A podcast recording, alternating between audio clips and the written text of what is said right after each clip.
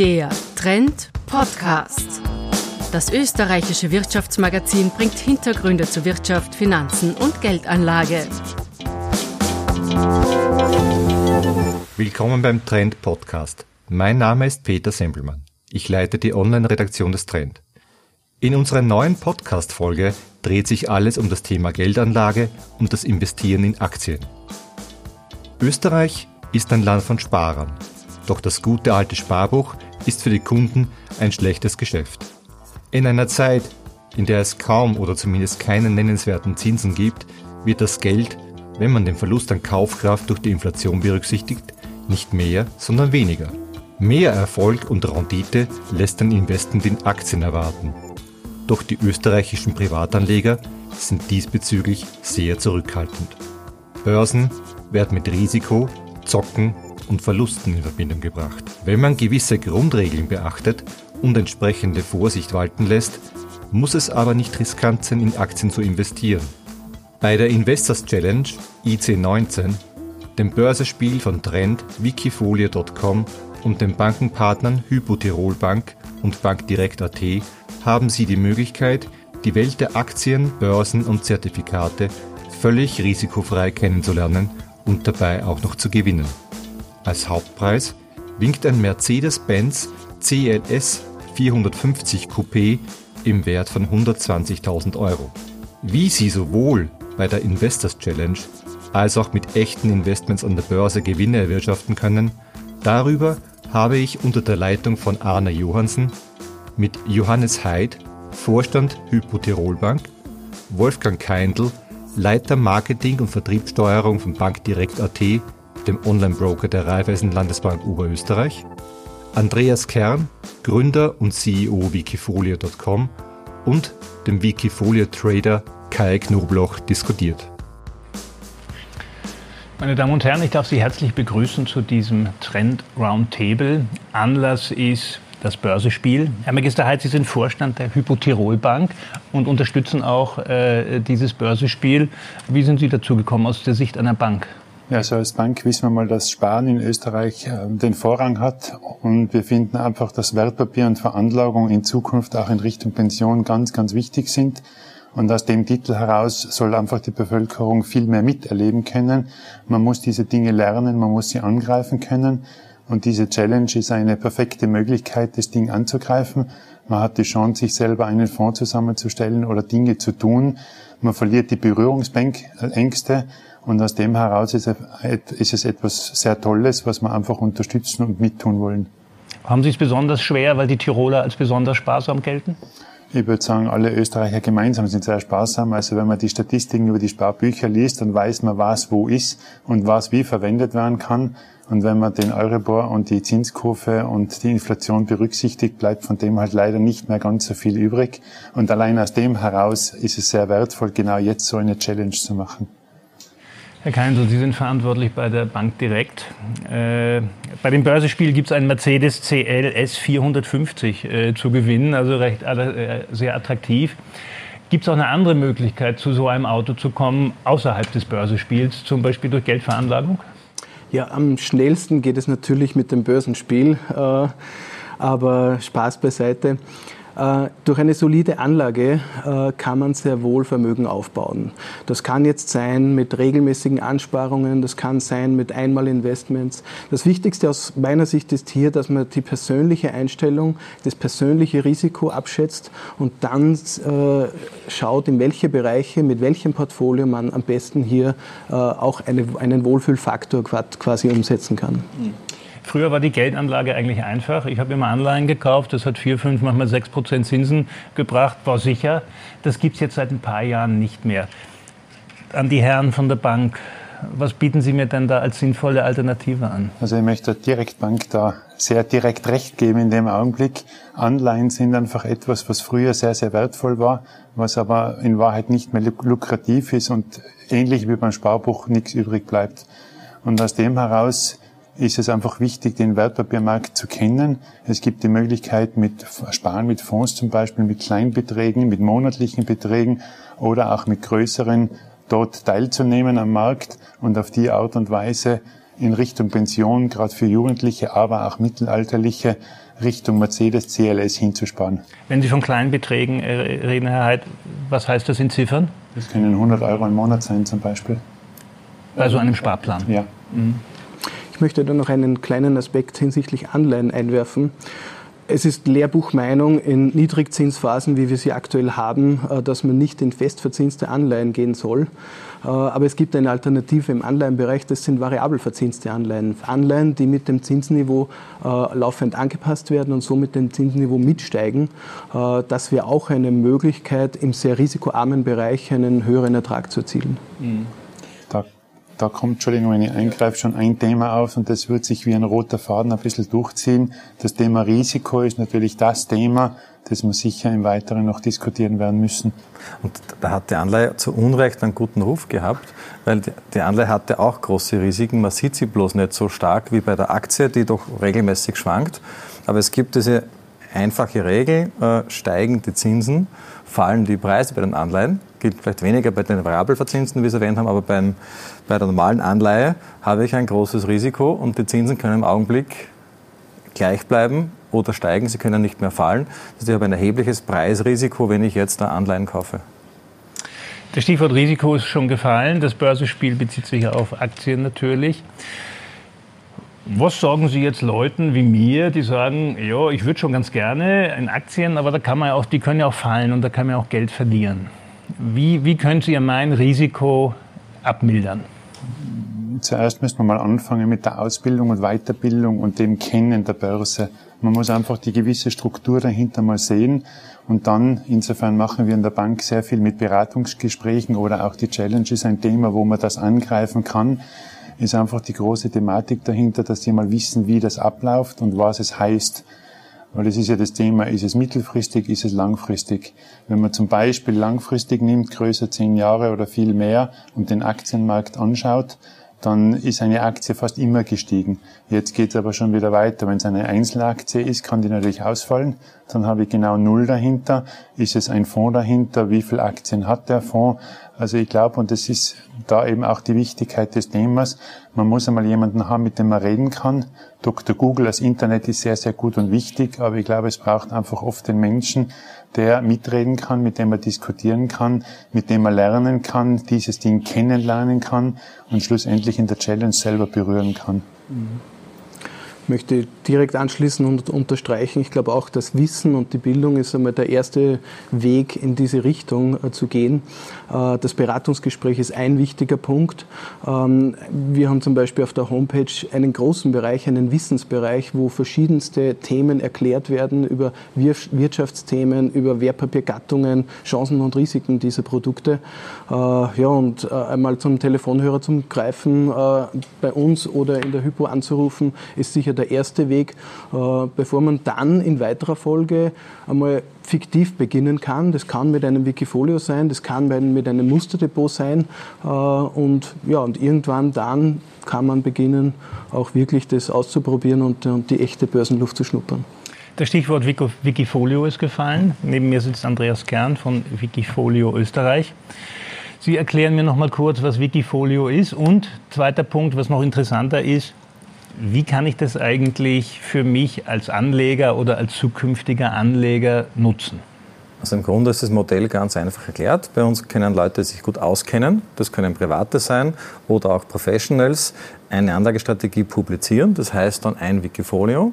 Und sobald äh, zehn Nutzer sagen, ich finde das gut, was der macht, machen wir aus dieser Strategie, aus diesem Wikifolio ein äh, Produkt, das an der Börse gelistet ist.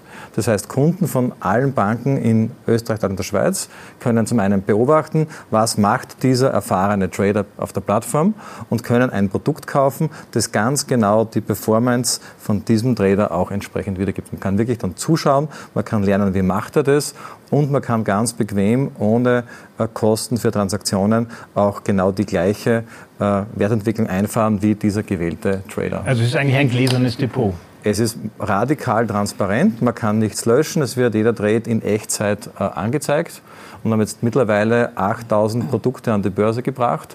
Das ist ein bisschen mehr als die Deutsche Bank im gleichen Segment, die ist Nummer zwei in Deutschland.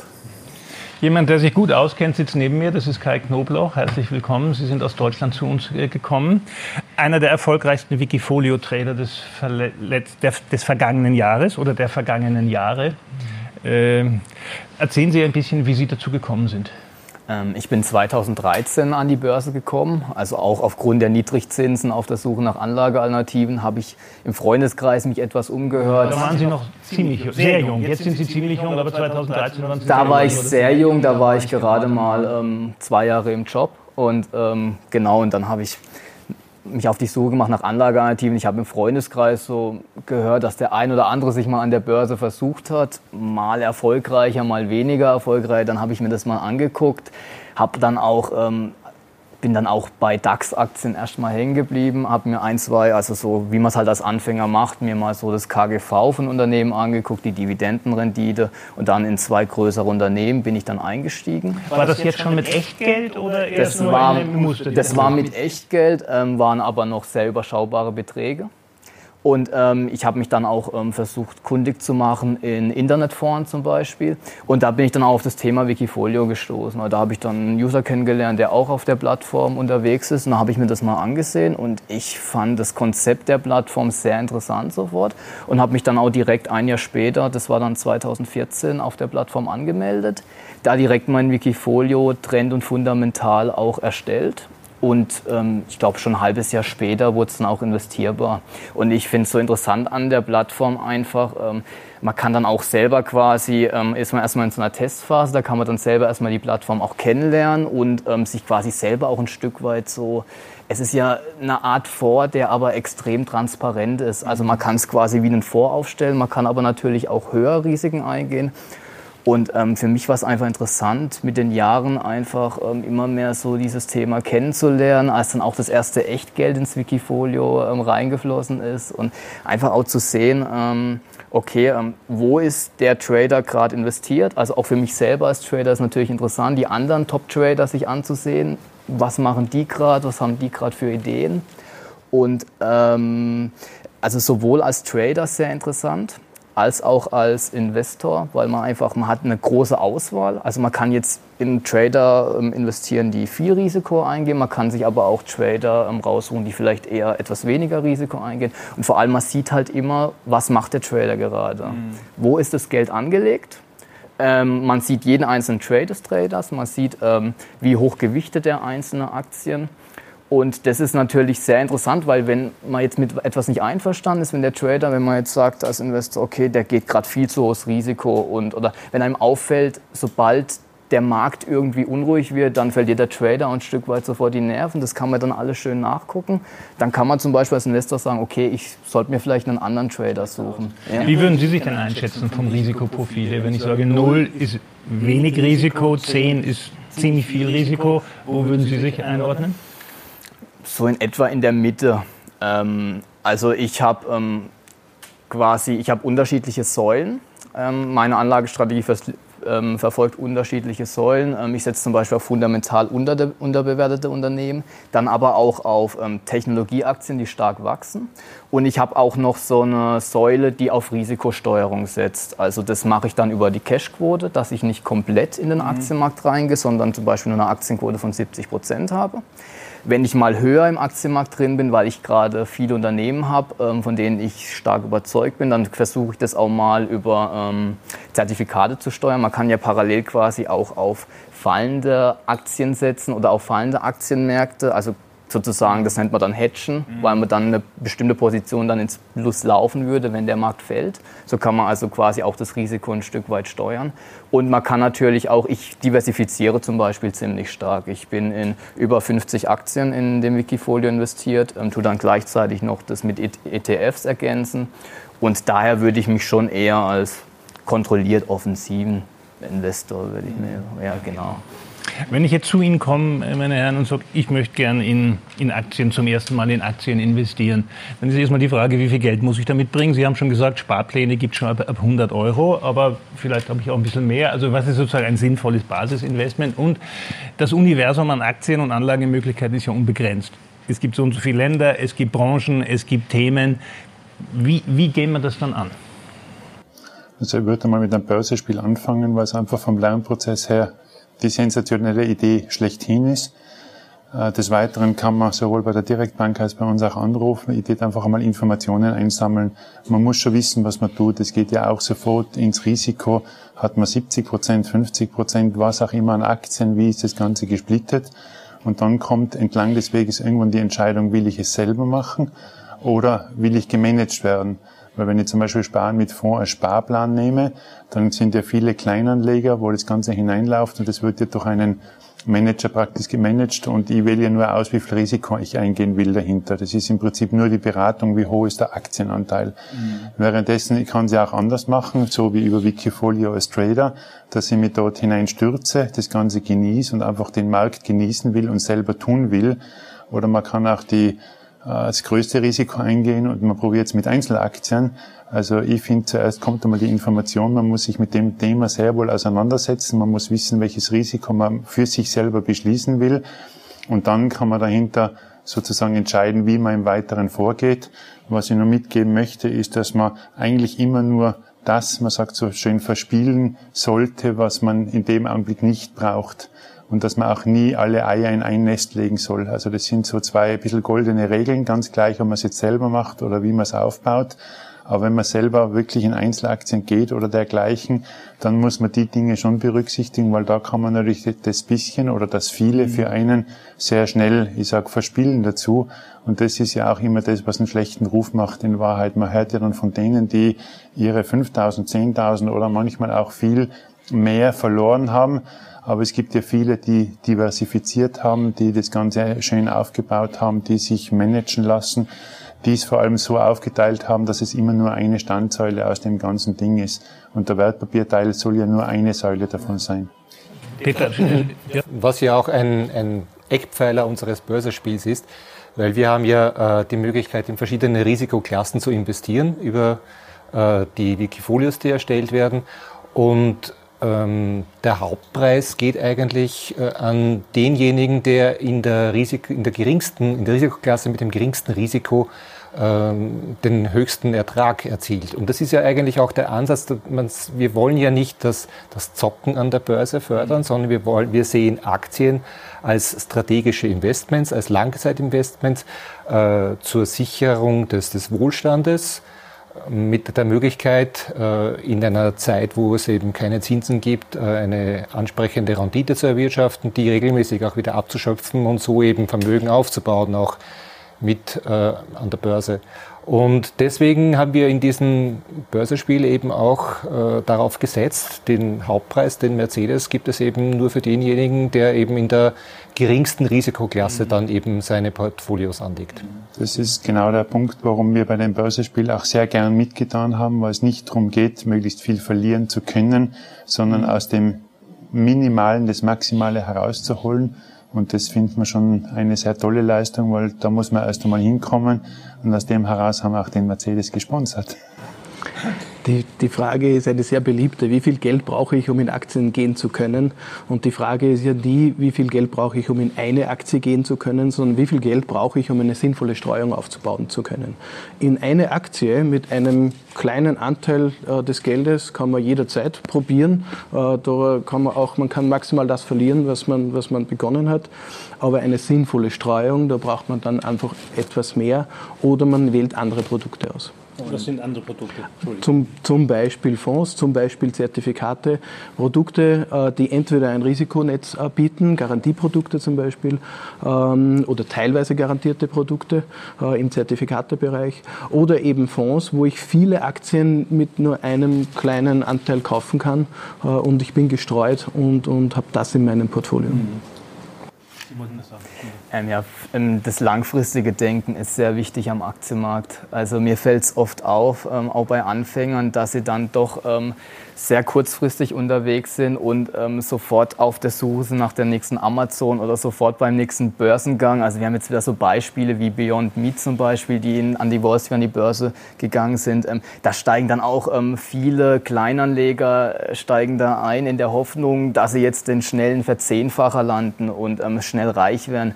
Und ähm, Wichtig ist, dass man viel Zeit mitbringt am Aktienmarkt, weil ähm, statistische Auswertungen zeigen, dass man eigentlich nach einem Zeitraum spätestens von 10 bis 20 Jahren, selbst wenn man jetzt kauft und wir erleben einen Börsencrash, ähm, ähnlich wie 2008, ähm, spätestens nach 10 Jahren, 10 bis 20 Jahren, ähm, hat der Aktienmarkt das wieder aufgeholt und auf lange Sicht, so auf 30, 40 Jahre, also wenn man jetzt noch viel Zeit hat, ähm, auch bis, ähm, bis zur Rente, dann spielt sich der Zinseszinseffekt auch immer mehr aus.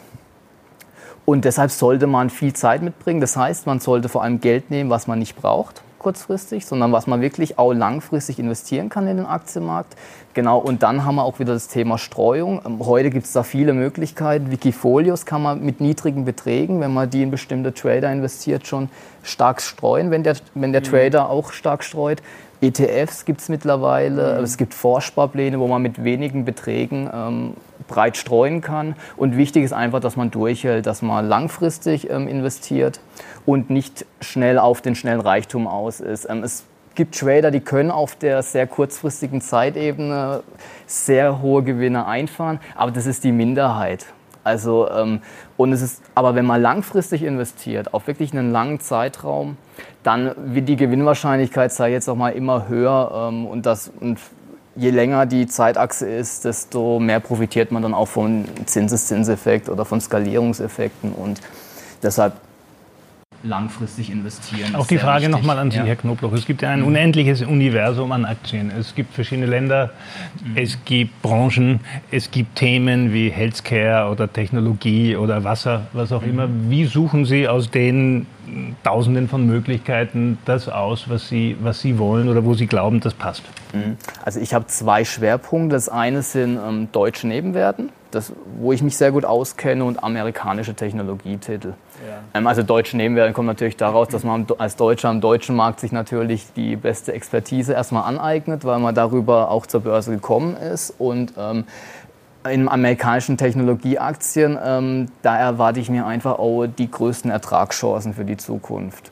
Was natürlich auch bedeutet, ähm, dass da das Risiko entsprechend ein bisschen größer ist. Ähm, aber für mich ist wichtig grundsätzlich bei einem Unternehmen, dass ich das Geschäftsmodell verstehe und dass ich dann auch zu dem Ergebnis komme, dass das Geschäftsmodell für mich eine große Zukunft hat. Ähm, und dann setze ich das ins Verhältnis, gucke mir an, wie ist die aktuelle Bewertung des Unternehmens im Idealfall ist es, ist die ist es unterbewertet. Mhm. Und dann komme ich im Idealfall noch zu dem Ergebnis, okay, das Geschäftsmodell wird sich langfristig immer mehr durchsetzen, sprich die Umsätze und Gewinne ähm, werden auch immer stärker steigen. Was wichtig ist, ähm, niedriges KGV bedeutet, also KGV ist so die Kennzahl, die man als Kleinanleger so als erstes ähm, in die Finger bekommt oder auch Dividendenrendite. Ein KGV von zwei bis drei also ein sehr niedriges heißt noch gar nichts über das Unternehmen, weil es kann zum Beispiel sein, dass der ähm, Markt schon die Zukunft quasi vorwegnimmt und davon ausgeht, dass das Unternehmen in sehr große Schwierigkeiten gerät. Und bei einem anderen Unternehmen, das notiert vielleicht mit einem extrem hohen KGV, das macht noch nicht mal Gewinne, aber es hat ein sehr hohes Wachstum und dem Unternehmen gehört ein Stück weit die Zukunft und auch das tut der Markt dann schon ein bisschen fortschreiben. Deshalb ist es wichtig, dass man die Kennzahlen nicht isoliert betrachtet, sondern ähm, dass man sie auch ähm, ins Verhältnis zu setzt zu bestimmten Wachstumsmöglichkeiten. Und also so probiere ich dann quasi für mich ähm, in meinem System herauszufinden, ähm, welches die Aktien sind, wo ich sage, ähm, die werden auch nachhaltig weiter mhm. steigen. Ja. Wie viel beschäftigen Sie sich damit vom Zeitaufwand hier? Ähm, also ich betreibe so, das, also es hängt natürlich auch immer von der Börsenphase ab. Es gibt mal, wenn viele Zahlen kommen, hat man ein bisschen mehr Aufwand. Dann gibt es wieder Phasen, wo es vielleicht ein bisschen ruhiger ist, wo man weniger Aufwand hat. Ich hänge vor allem am Wochenende viel Zeit rein und ich würde so sagen, in der Woche so 10 bis 15 Stunden. Mhm. Ähm, das, was bei mir natürlich schön ist, ähm, es ist ein Stück weit mein Hobby. Also ich sehe es nicht so recht als Zeit investieren, sage ich jetzt mal. Aber ich sage mal, wenn man jetzt ähm, einen stark fordernden Job hat, ein forderndes Privatleben oder so und wenig Zeit hat, gibt es heutzutage natürlich viele Möglichkeiten, ähm, dass man auch quasi ähm, entweder in andere Trader auf der Wikifolio-Plattform investiert oder auch in Fondsmanager oder auch ähm, in ETFs einfach. Ja. Das wäre meine Frage genau. an die Herren. Wenn ich nicht 10 bis 15 Stunden in der Woche investieren möchte, äh, wer, nimmt, wer von Ihnen nimmt mir das ab?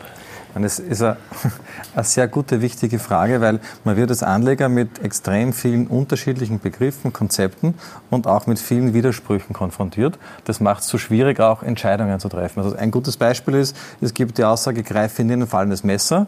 Das bedeutet, wenn die Kurse fallen, sollte man ja nicht sich gegen den Markt stellen. Es gibt einen zweiten Spruch, der lautet, kaufe, wenn die Kanonen donnern sagt im Grunde das Gegenteil. Genau das Gegenteil. Äh, beides stimmt. Äh, der Unterschied ist, äh, habe ich eine kurzfristige oder eine langfristige Betrachtung. Wer langfristig denkt, für den ist ein Marktrückgang ein Segen, weil dann kann er billig einkaufen und die nächsten 20, 30 Jahre davon profitieren, dass er billig einkauft hat.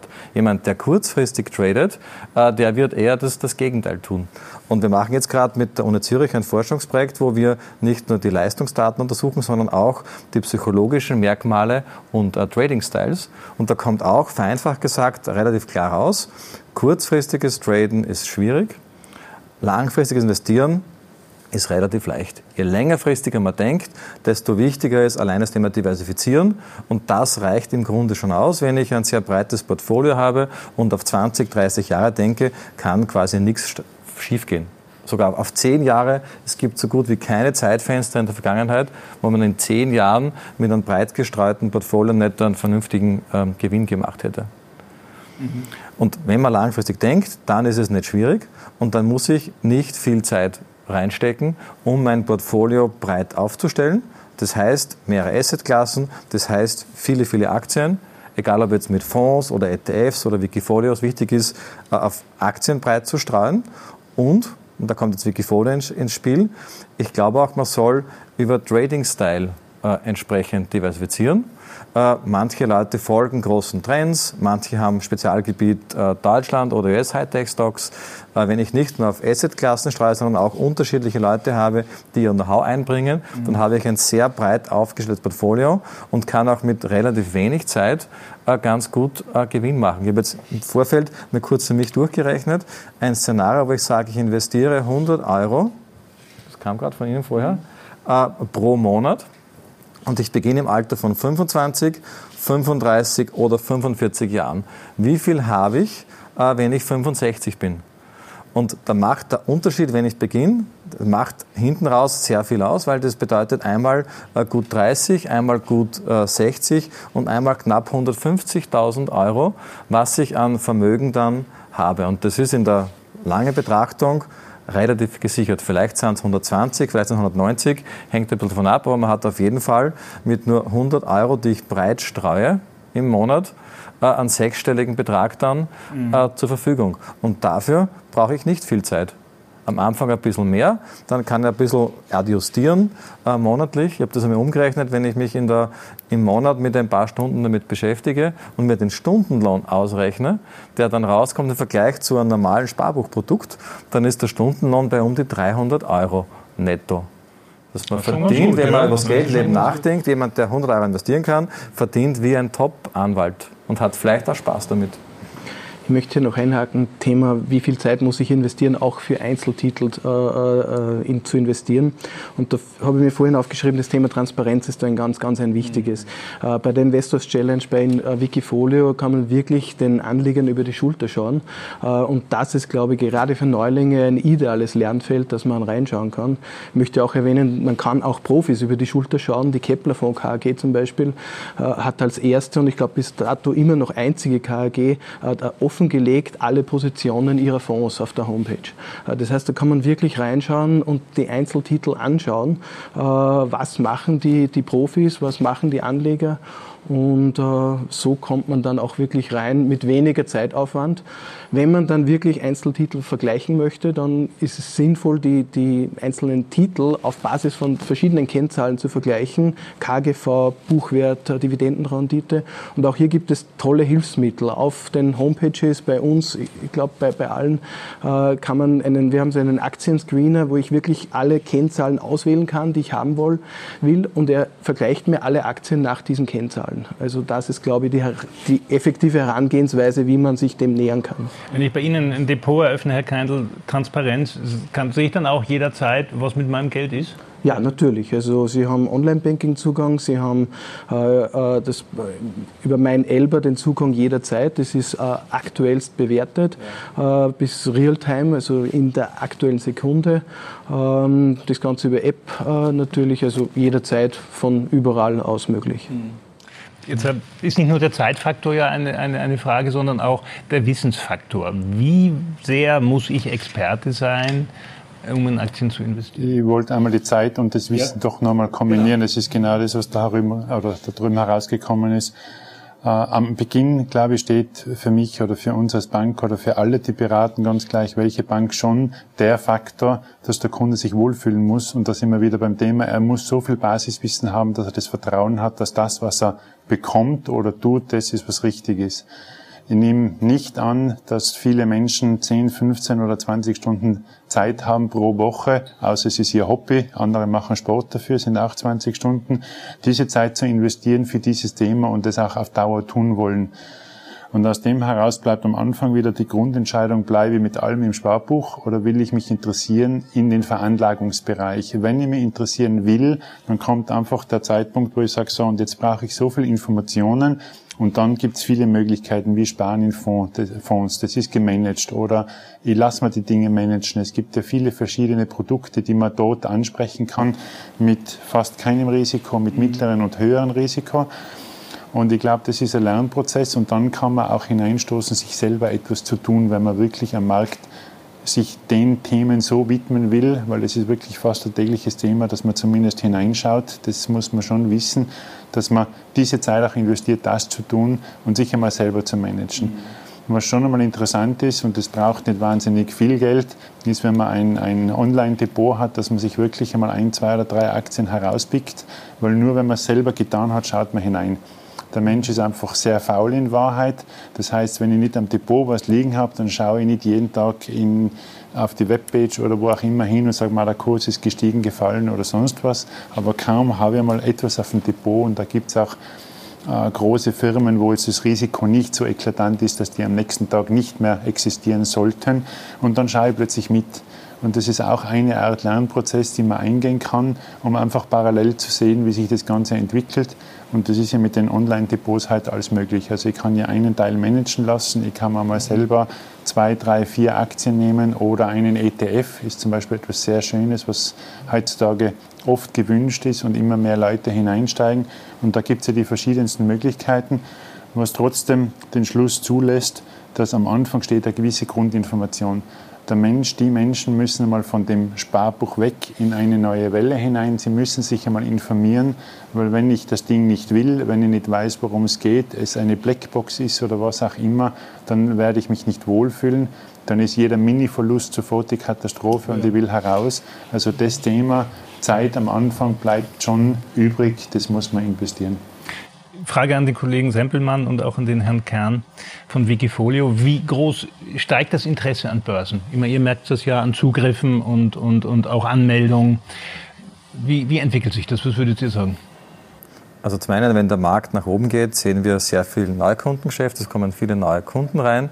Äh, wenn der Markt nach unten geht, dann sehen wir extrem viel Traffic von den Bestandskunden, äh, die äh, schauen, was gerade stattfindet und sich beschäftigen. Ich würde gerne eine wichtige Sache anmerken zum Thema Risiko, weil es dreht sich alles ums Risiko ja. und das Wort Risiko ist aus meiner Sicht irgendwie zu Unrecht so negativ belastet, weil in Wirklichkeit ist ja das Risiko nichts Schlechtes, wenn man es vernünftig eingeht, weil ich bekomme ja eine viel, viel bessere Rendite als das Sparbuch, weil ich bereit bin, ein paar Risiken einzugehen. Und wenn ich mein Risikoportfolio breit streue, bekomme ich ja das Risiko reduziert und kriege gute Performance. Im Grunde muss ich das Risiko wie einen Rohstoff sehen. Meine Risikobereitschaft, die setze ich ein und dafür werde ich reichlich belohnt. Und das hat sich die letzten zwei Jahre gezeigt, dass jemand, der Risiken eingeht, belohnt wird. Und da muss man einfach weggehen und das Risiko nicht immer nur äh, negativ sehen, sondern es einfach äh, smart äh, zum, zum Einsatz bringen. Sie haben wahrscheinlich geerbt. Ich muss für mein Geld hart arbeiten. Deswegen tut es mir immer weh. Tut mir immer weh, wenn es weniger wird. Deswegen ist mein Risiko begrenzt. überhaupt nichts geerbt. Es bleibt trotzdem der Punkt übrig, dass in der Vergangenheit viel geschrieben wurde über Unternehmen, die untergegangen sind und die, die viel Geld verloren haben dahinter. Und damit ist man wieder beim gewissen Wissensstand und beim Vertrauen, das sie zu aber dem Konstrukt Wertpapier haben. Und das ist schon am Sparbuch, da habe ich kein Risiko an Gewinn zu machen, weil da verliere ich hundertprozentig und habe weniger Geld nachher. Das ist genau. garantiert. Und ähm, die Aktie ist auch zu, Recht, zu Unrecht, finde ich, im Vergleich zu anderen Anlageklassen wird bei der Aktie immer das Risiko so in den Vordergrund geschoben. Also wenn ich in eine Immobilie investiere, dann ist das Risiko kann da teilweise noch höher sein, je nachdem, ähm, zu welchem Wert ich sie kaufe, in welcher Region die Immobilie liegt. Also da gibt es auch ähm, Risiken mit denen man heute noch nicht so rechnet. Ähm, der Unterschied ist halt bei, an, am Aktienmarkt, da kann man, da kann man jeden Tag die Schwankung sehen, und jetzt geht es 10% hoch, ja. Äh, jetzt geht es wieder runter. Das, und, ähm, genau. das ist im Grunde ja. ein Riesenvorteil der mhm. Aktie, dass es liquide ist ja. und ein Nachteil in Immobilie. Nur in der Praxis bewahrt den Anleger vor der Dummheit, weil ein Haus kann ich in Panik nicht schnell verkaufen. Mhm und einen Riesenverlust realisieren. Und bei der Aktie hat man halt die Möglichkeit, die ein Vorteil ist, ja. man muss sich halt dann auch die Ruhe bewahren. Und äh, wir haben ja vorhin das Thema Liquidität da schon besprochen. Natürlich brauche ich die Liquidität, wenn ich privat eine Katastrophe habe, ich brauche ein neues Garagentor oder was auch immer, brauche ich Liquidität. Aber der zweite wichtige Grund äh, ist, wenn der Markt einbricht, muss ich liquide sein, damit ich kaufen kann. Es ist eigentlich völlig irrelevant, wenn ich langfristig denke, was ist mit dem aktuellen Portfolio, solange ich genug Geld habe, um nochmals billig einzukaufen. So kann ich das Vermögen langfristig äh, aufbauen. Mhm. Natürlich müssen die Aktien einigermaßen gut sein. Nur wenn ich an die Aktie glaube, weil sie Gewinne macht und der Kurs bricht ein, macht sie genauso weiterhin äh, Gewinne. Und ich muss einfach schauen, dass ich jetzt die Chance nutze und mehr davon zu einem besseren Preis kaufe. Mhm. Und das geht auch mit einem Sparplan mehr oder weniger automatisch, weil ich durch einen Cost-Average-Effekt immer mit den gleichen Beträgen reingehe und in schlechten Marktphasen indirekt dann mehr kaufe. Also das mit dem Risiko bestätige ich bedingt. Ich bin vor 30 Jahren eingegangen, weil im Studium hat einer immer über Aktien referiert, ein Jurist allerdings mhm. damals. Und wir haben halt diese eine Aktie damals gekauft, um zu sehen, wie sie sich entwickelt. Ich habe sie 30 Jahre Ah, das würde ich gerne noch einmal lukrieren, was ich aus den paar Aktien heraus lukriert habe bis in den 30 Jahren. Verraten Sie uns den, den Namen? IBM. IBM. Ja, wir haben jede Lektion, die wir gehabt haben, das war in den USA, hat er fünf Minuten verwendet, um uns die Börse zu erklären. Das war ganz toll. Und dann hat er eben auch damals irgendwo gesagt, ihr müsst es angreifen. Und wenn ihr es angreifen wollt, müsst ihr einmal 1000 Dollar waren es damals nehmen. Und ich verspreche euch, es geht gut aus. Er lebt leider nicht mehr, aber sein Versprechen hat er gehalten. Noch einen anderen Punkt möchte ich ansprechen, der vielleicht für ein bisschen Unsicherheit sorgt, um nicht das Wort Risiko in den Mund zu nehmen. Dass viele Leute sagen, ja, ihr redet jetzt von KGV und, und, und äh, unterperformenden Nebenwerten, aber in Wahrheit ist 50 Prozent der Börse oder 80 Prozent Psychologie. Was sagen wir den Leuten? Ähm, nur kurzfristig. Also kurzfristig stimmt es. Wenn man jetzt im Daytrading-Bereich unterwegs ist oder nur im Bereich mehrerer Tage, dann ähm, ist sehr viel von Psychologie abhängig. Ja. Und, ähm, aber langfristig betrachtet setzt sich die Unternehmensentwicklung durch. Ähm, weil also man muss sich quasi auf die Entwicklung des Unternehmens konzentrieren und nicht zu sehr auf den Aktienkurs des Unternehmens. Ähm, viele Leute konzentrieren sich zu sehr auf den Aktienkurs des Unternehmens, was dazu führt, wenn die Aktie stark steigt, dann gehen sie rein in die Aktie, weil sie glauben, ja, das Unternehmen ist super. Und wenn das Unternehmen dann aber aus total irrationalen Gründen anfängt zu fallen, weil es einfach kurzfristig viel Psychologie auch ist, ähm, dann steigen sie auch wieder ähm, schnell aus. Und ähm, deshalb, man muss sich ähm, von dem Psych also je kurzfristiger es ist, desto mehr Psychologie spielt rein und je langfristiger die Zeitebene ist, desto mehr setzen sich dann auch die fundamentalen Faktoren durch. Mhm. Ja. Kann ich vollständig bestätigen äh, aus meiner Sicht. Es schadet aber nicht, sich trotzdem mit dem Psychologie-Thema zu beschäftigen, weil es natürlich im kurzfristigen Bereich marktbeeinflussend ist. Mhm. Und ähm, das heißt, da gewisse, auch ein gewisses ähm, Informationsniveau aufzubauen. Ich verweise jetzt noch einmal auf, auf unserer Homepage, weil auch zum Thema Psychologie haben wir einen eigenen Bereich, äh, wo wir die größten psychologischen Fehler äh, darstellen. Auch im Trend sind einige äh, im letzten einige der, der dieser Dinge drinnen äh, gestanden.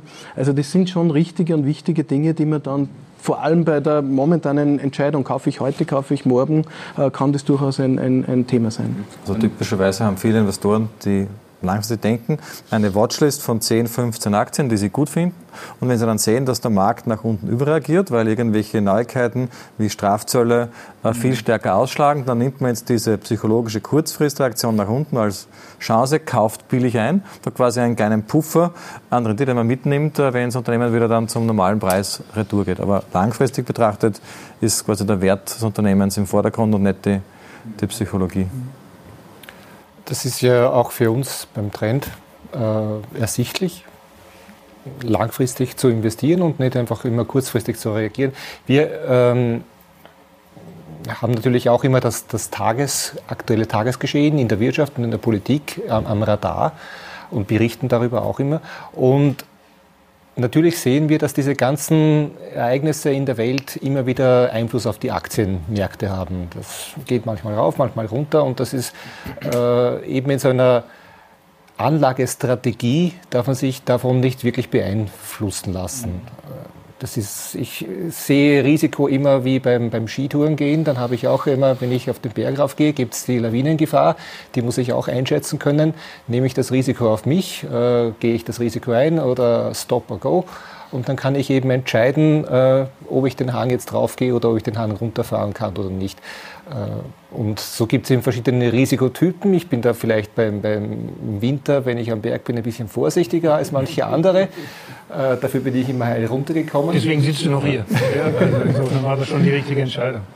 Aber äh, bei der Geldanlage und gerade bei Aktieninvestments ist es eigentlich äh, relativ ähnlich. Man muss immer entscheiden, was für ein Sicherheitspaket brauche ich für mich, äh, was muss ich alles an, an, äh, an Wissen, an Equipment mithaben dabei, damit ich mich äh, absichern kann gegen allfällige äh, Unwirklichkeiten.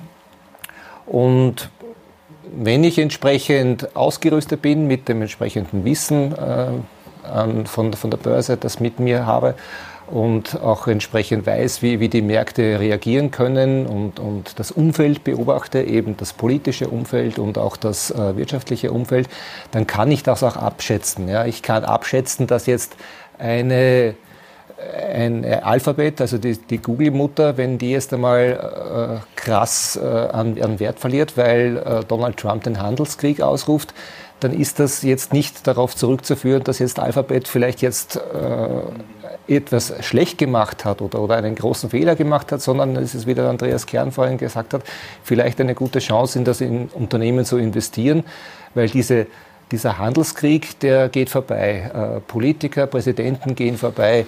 Äh, wir, haben, wir hatten Barack Obama, wir, hatten jetzt, äh, wir haben jetzt den Donald Trump und es wird wieder ein neuer Präsident kommen. Und der Handelskrieg wird auch wieder vorbeigehen, aber Google wird am Ende vermutlich mit neuen Produkten, mit innovativen Produkten immer wieder überraschen und als Unternehmen diese Delle unbeschadet überstehen. Herr Kumpel, haben Sie schon mal die Nerven weggeworfen? Weil eine Aktie, die, auf die Sie gesetzt haben, immer weiter, weiter, weiter gefallen sind und irgendwann gesagt haben, jetzt verkaufe ich doch? Oder haben Sie über dem Laptop hängen einen großen Schild, lass dich nicht von deinen Gefühlen leiten? Wie ist es bei Ihnen? Ähm, also gerade in der Anfangszeit ähm, kann man sich dem fast nicht verwehren, dass man mal, ähm, weil man, ich, bestimmte Fehler muss man einfach auch mal machen um, um dann auch aus ihnen lernen zu können. Und selbstverständlich ist mir in meiner Anfangszeit dann auch mal passiert, ähm, dass vielleicht mal eine schwere Marktphase gekommen ist ähm, und dass ich dann auch mal vielleicht mal kurzzeitig ähm, emotionaler wurde, also das Gegenteil gemacht habe von dem, was man eigentlich machen sollte. Ähm, um sich davor zu schützen, ist wichtig, dass man für sich persönlich die richtige Anlagestrategie findet. Mhm. Weil es gibt ganz viele unterschiedliche Strategien von, ich gehe selber in Aktien rein, ich mache alles über ETFs, ich vertraue mein Geld an einen Fonds oder an einen Wikifolio-Trader. Man muss einfach für sich persönlich die richtige Strategie finden und sich überlegen, wie viel Risiko bin ich bereit einzugehen? Ähm, was, also wenn jetzt wirklich der Worst Case eintrifft, ähm, was kann ich verkraften persönlich? Weil wenn man diese Risikogrenze nicht überschreitet, ähm, dann fällt es auch, als, auch einem einfacher, ähm, diese Phase zu überstehen. Ja. Und ähm, deshalb, also ich hatte dann das Problem, dass wenn ich in einer Aktie sehr hoch gewichtet war und es dann vielleicht wirklich in dem Unternehmen auch mal schlechte Zahlen gab oder so, dann hat mir das persönlich ist mir es dann schwer gefallen, ruhig zu bleiben, weil einfach ähm, zu viel Geld in einer Aktie drin war. Mhm. Und ähm, daraus habe ich für mich dann einfach den Schluss gezogen, okay, ähm, diversifiziere ein bisschen mehr. Mhm. Gehe jetzt nicht nur in fünf Aktien rein, sondern gehe in mehr Aktien rein. Mhm. Und ähm, wenn man jetzt nicht das nötige Kapital hat, um 50 Aktien gleichzeitig kaufen zu können, dann hat man ja wieder das Thema, dann kann man wieder, man kann ETF, man kann Branchen-ETFs kaufen auf dem gesamten Markt, man kann ja. in Fonds einsteigen oder auch in Wikifolios die breit streuen. Und die Möglichkeiten, die gab es früher in der Form nicht. Und ähm, von dem her ähm, bietet die heutige Zeit da einfach auch viele Chancen beim Thema Geldanlage. Und wichtig ist einfach, erstmal selber für sich klar zu machen, ähm, welches Geld kann ich überhaupt am Aktienmarkt, sollte ich am Kapitalmarkt anlegen, welches Geld brauche ich vielleicht kurzfristig und dann einfach für sich ähm, die richtige Strategie finden. Es gibt Menschen, die können mit viel Risiko besser umgehen und andere vielleicht mit etwas weniger. Und dann einfach Ziele definieren, Risiken definieren und dann übersteht man auch schwere Phasen und äh, muss nicht bei einem Tweet von Donald Trump sofort in Panik verfallen. Ja. Gut, haben wir noch einen Aspekt vergessen, den man ansprechen Ich wollte sollte? nur sagen, Aktien sind ja keine Tulpenzwiebeln, sondern Unternehmensanteile eigentlich äh, verrotten nicht, äh, verfaulen nicht so schnell und ein Unternehmen, das, da muss schon einmal was ziemlich krasses passieren, dass ein Unternehmen wirklich mal von einem Tag auf den anderen äh, verschwindet, wenn man sich vorher mit den fundamentalen Daten auseinandergesetzt hat und das Unternehmen einschätzen kann, dann sollte das eigentlich funktionieren. Man besitzt da wirklich was. Man besitzt anteilig das Unternehmen und auch das, was dem Unternehmen gehört. Wenn man eine Apple-Aktie besitzt, dann hat man auch ein kleines Stück vom neuen Apple-Gebäude in Kalifornien, das einem wirklich selber anteilig gehört. Mhm. Im Vergleich zu einem Sparbuch, wo ich eine Forderung an die Bank habe, die mit der Einlagensicherung gedeckt ist, die ja auch nur in der Theorie funktioniert, nicht in der Praxis. Also in Wirklichkeit ist die Aktie das angreifbarste, was man besitzen kann. Und nicht vernachlässigen die Dividendenrendite in der heutigen Zeit äh, ein nicht unerheblicher Anteil. Also. Das, was jetzt schon herauskommen ist, dass eigentlich die Challenge zu kurz ist, weil wenn ich auf Aktien setze, reden wir immer von zehn Jahren und mehr. Also ich würde Andreas Kerner mal vorschlagen, eine Challenge über zehn Jahre zu machen und dann hat er profunde Werte, die er statistisch wirklich ja, auswerten die, die kann. Wir, ja. Wir, uns gibt es jetzt fast seit 2012. Wir haben jetzt da von 8000 Produkten die Daten auch, wo geforscht wird. Und die Challenge ist ja am Schluss nicht vorbei. Weil erstens kann man den Mercedes gewinnen, also einer, aber es können ja alle nachher das Wikifolio weiter betreuen, an der Börse gelistet werden und damit viel Geld machen. Und in zehn Jahren sitzt man vielleicht wieder in der Runde und wir reden äh, ganz andere Themen. Dann ist das Thema Erbschaft erledigt dann. Okay, dann sage ich vielen Dank.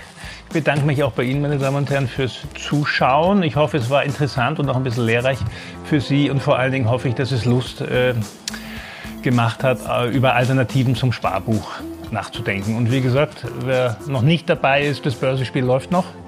Bis November eigentlich. Ja, die Möglichkeit also zum Einstieg ist noch sehr, sehr lange.